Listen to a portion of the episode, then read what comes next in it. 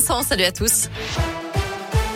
Attention à ces perturbations sur les rails durant le week-end. Des travaux en gare de Lyon-Pardieu sont prévus à partir de demain matin et jusqu'à lundi midi.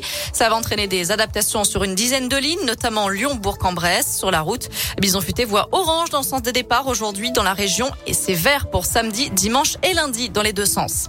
Sur la route, justement, il voulait se rendre en Suisse pour partir sur la Lune. Il fait demi-tour sur l'autoroute. Une catastrophe évitée de justesse la nuit dernière dans l'Ain. Un ressortissant belge porté disparu dans son pays après la 40 en direction de Genève et a fait demi-tour sur les voies avant la sortie de Saint-Martin-du-Frêne. D'après le progrès, c'est un chauffeur poids lourd qui a donné l'alerte. Finalement, le conducteur n'a parcouru que quelques centaines de mètres avant de s'arrêter sur l'aire du col de Seigne.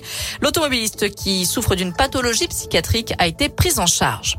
Toujours sur la 40, cet accident spectaculaire mais sans gravité ce matin. Un automobiliste a perdu le contrôle de son véhicule à hauteur d'Attigna dans le sens Mâcon-Genève. Selon le progrès, la voiture s'est déportée sur la droite, a traversé le talus en herbe, arraché un grillage et terminé sa course dans un champ. L'homme qui transportait deux passagers se serait endormi au volant. Va-t-on vers une cinquième vague de Covid? En tout cas, l'épidémie reprend en France. Le taux d'incidence a augmenté de 14% en une semaine. 44 départements sont au-dessus du seuil épidémique, dont le Rhône et l'Ain, avec respectivement 54 et 55 cas pour 100 000 habitants.